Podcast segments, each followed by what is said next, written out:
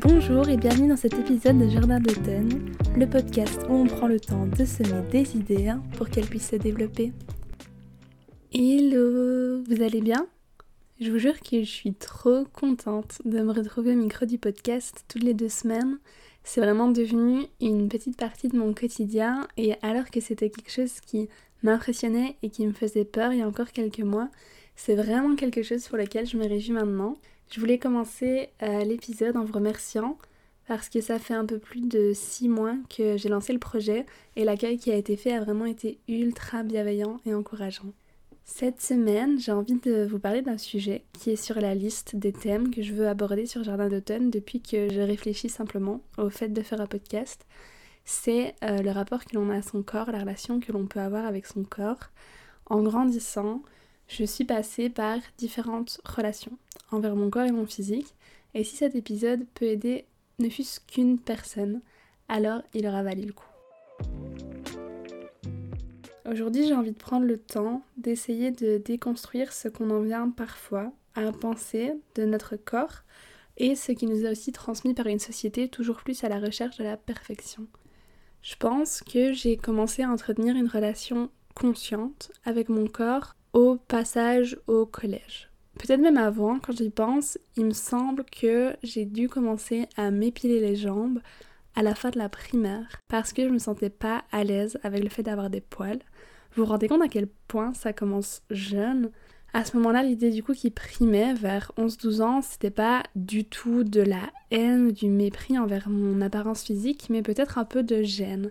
Gêne d'avoir euh, parfois les cheveux gras, gêne d'avoir des boutons, gêne d'avoir un appareil dentaire ou d'avoir des jambes plus développées que d'autres filles. Et ce qui comptait à ce moment-là au niveau de mon physique, c'était un peu de rentrer dans le moule. Je pense que c'est le cas de beaucoup de jeunes ados, on cherche à se fondre dans la masse pour pas être la personne différente, aussi la personne de qui on pourrait se moquer. Et puis au fur et à mesure des années, je pense que je suis doucement passée de justement chercher entre guillemets à cacher certaines petites différences à quelque chose de l'ordre de vraiment essayer de leur ressembler. Et c'est à ce moment-là qu'est vraiment arrivée la comparaison du physique. À mon avis, vers 14-15 ans, je me suis rendu compte qu'en plus d'avoir des différences avec les autres, c'était difficile, voire c'était même impossible en fait de leur ressembler. Mes cheveux, n'étaient pas aussi lisses, mon ventre n'était pas aussi plat que certaines filles de mon âge, mes jambes n'étaient pas aussi fines, ma peau n'était pas aussi parfaite, je pense que c'est d'abord de la comparaison que naissent les complexes. Avant même qu'on puisse parler de l'impact des réseaux aujourd'hui, à ce moment-là, je me demandais mais pourquoi est-ce que moi, petite Kat de 15 ans, j'étais pas aussi parfaite que ma voisine de banc à l'école. À ce moment-là, j'aurais aimé qu'une petite voix dans ma tête me réponde que ça n'apportait pas. Parce que dans ma tête, à cet âge-là, ça comptait quand même. Pas beaucoup. Je me suis jamais retrouvée à détester qui j'étais ou ce à quoi je ressemblais, mais ça comptait quand même assez que pour occuper mes pensées de temps en temps. Et ça comptait aussi pour avoir des conséquences dans mon quotidien pendant l'adolescence. Soudainement, j'avais des périodes où je faisais attention à ce que je mangeais, où je faisais plus de sport dans l'espoir de voir des résultats, alors que c'était peut-être pas une morphologie qui était la mienne, les exemples que j'avais. Je me suis retrouvée à me peser plus que nécessaire à certaines périodes parce que j'avais une petite fixette sur mon apparence. Et puis, forcément, quelquefois, avoir des pensées négatives vis-à-vis de moi. J'ai de la chance, personnellement, je suis jamais tombée dans des troubles du comportement alimentaire, mais si jamais c'est ton cas, fais-toi aider, entoure-toi bien de bonnes personnes et reste courageux ou courageuse. Le physique et l'alimentation, ça ne devrait jamais devenir source d'une souffrance aussi importante. Je mettrai en description euh, des sites ou des liens vers des ressources qui peuvent aider si jamais tu souffres de troubles du comportement alimentaire ou qu'en tout cas la question de ton physique et de ton alimentation ça te cause de la peine.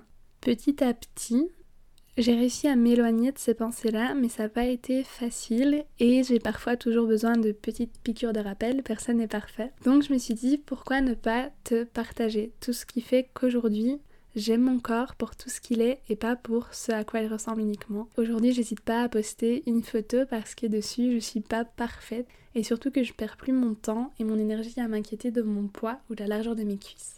La première chose qui m'a aidé à arrêter d'être parfois trop focalisée sur mon physique, c'est de me rendre compte que les autres s'en foutaient. Alors oui, on connaît tous les remarques de tata qui nous dit qu'on a grossi en réunion de famille, ou qu'au contraire on est trop maigre et qu'on devrait manger un peu. On a tous eu les remarques des frères et sœurs qui nous disent qu'on a une sale tête, ou de tonton qui nous dit de nous calmer quand on se resserre. Mais en dehors de ça, qui, entre parenthèses, n'est absolument pas ok, est-ce que vous pensez vraiment que ça compte pour les gens qui vous croisent au quotidien ou pour vos proches, votre physique? Je vais vous dire un truc sur les autres. Ils font pas attention à vous. On est tellement concentré sur soi dans la vie de tous les jours qu'on fait même pas attention aux autres. Est-ce que si vous repensez à votre journée d'hier, vous avez remarqué la fille qui était mal à l'aise parce qu'elle avait les cheveux attachés alors qu'elle déteste ça? Est-ce que vous avez vu le garçon dans le bus qui souriait pas du tout parce qu'il avait un bouton sur le front et ça le mettait mal? Je parie que non. Et vos proches, les gens qui vous aiment, vous pensez vraiment qu'ils vous aiment parce que vous rentrez dans une taille 34 ou que vous faites plus d'un mètre 80 Permettez-moi d'en douter. On est tellement plus que notre physique. Réfléchissez à vos qualités, à celles de vos proches. Je crois pas que le physique rentre en compte dans ce qui fait qu'une personne est extraordinaire. Alors pourquoi douter que tu sois quelqu'un d'extraordinaire à cause de ton physique? Ta valeur ne réside en aucun cas dans ton physique. Tu es beaucoup plus que ça. Ta, ta personnalité, ton caractère, tes pensées, les choses pour lesquelles tu excelles. Ton corps, c'est l'enveloppe de tout ça et ce qui te permet de vivre mais c'est pas un reflet direct de tout ce que tu représentes en tant que personne. Je pense que c'est comme ça qu'il faut voir son corps, comme la maison qui nous permet de faire toutes les choses qu'on aime, qui nous permet de vivre chaque jour ce qu'on veut.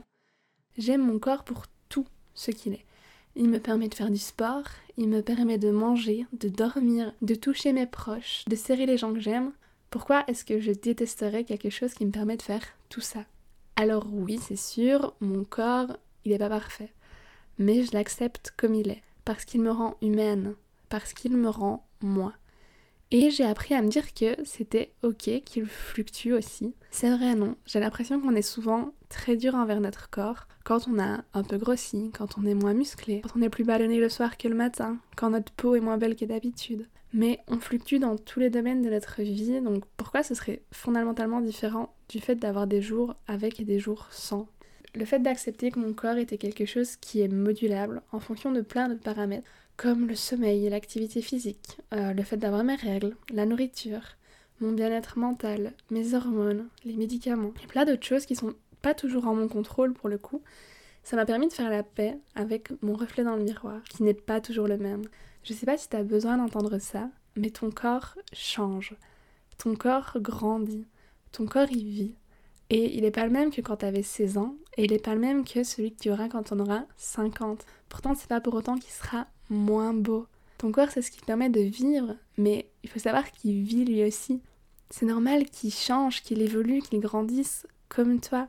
Et peut-être que toi, t'es focalisé sur quelque chose de précis dans ton physique. Peut-être que tu détestes une partie de ton corps. Et peut-être que ce point précis-là, c'est la chose qu'une personne préfère le plus à propos de toi. Peut-être que quelqu'un jalouse cette partie de toi. Il faut pouvoir être capable de prendre du recul et de se rendre compte que ton corps c'est tellement plus qu'une partie précise qu'un chiffre sur la balance. Et aussi comprendre que c'est ok le fait qu'il varie. Le fait de comprendre un peu les différents facteurs qui peuvent jouer sur le physique, j'ai commencé aussi à avoir une vision vachement différente du sport et de l'alimentation, une vision je pense plus saine j'ai retrouvé un objectif euh, dans le sport de dépassement, de défouloir, que j'avais peut-être perdu auparavant parce que j'avais perdu l'objectif de bien-être et j'avais plutôt des objectifs de résultats physiques. Spoiler, quand je faisais du sport pour des résultats, j'arrivais pas du tout à me tenir à une routine parce que mes motivations n'étaient pas les bonnes. J'ai aussi commencé à voir la nourriture comme étant euh, deux choses Ça, c'est ma vision des choses, vous n'êtes pas obligé de la partager, mais moi, c'est comme ça que je la vois. Ça me fait beaucoup de bien de penser les choses comme ça. D'un côté, la nourriture, c'est quelque chose qui va me donner des forces pour avoir de l'énergie et faire tout ce que j'aime, tout ce que j'ai à faire. Et de l'autre côté, la nourriture, c'est quelque chose qui me rend heureuse, parce que j'adore manger et que je vais pas m'empêcher d'être heureuse, donc je vais pas m'empêcher de manger. Il s'agit pas de diaboliser les excès, mais au contraire de pouvoir de temps en temps les embrasser. Je pense que ça nous arrive à tous de ressentir de la culpabilité quand on mange un peu trop pendant une petite période. Quand c'est le cas, je me pose cette question est-ce que quand j'aurai 80 ans, je regretterai le plus le fait d'avoir pris 2 kilos pendant les fêtes ou le fait de ne pas avoir profité de la bonne nourriture, de mes proches? Je pense que la réponse elle est assez simple. Attention, je prône pas du tout de vivre dans les excès de façon régulière. mais d'accepter que le fait de vivre, c'est parfois vivre pleinement. Et il n'y a aucun mal à ça. Surtout lorsque souvent on se sent mal dans son corps pour les mauvaises raisons. Je parlais tout à l'heure de la comparaison à l'autre, qui est je pense le début de toutes ces préoccupations-là. Mais à l'heure actuelle, la comparaison aux autres, elle se fait à tout instant avec la présence d'Internet on est constamment bombardé par des images qui sont retouchées, par des corps qui sont parfaits et auxquels on est censé aspirer, par des routines irréalistes et ça, ça culpabilise.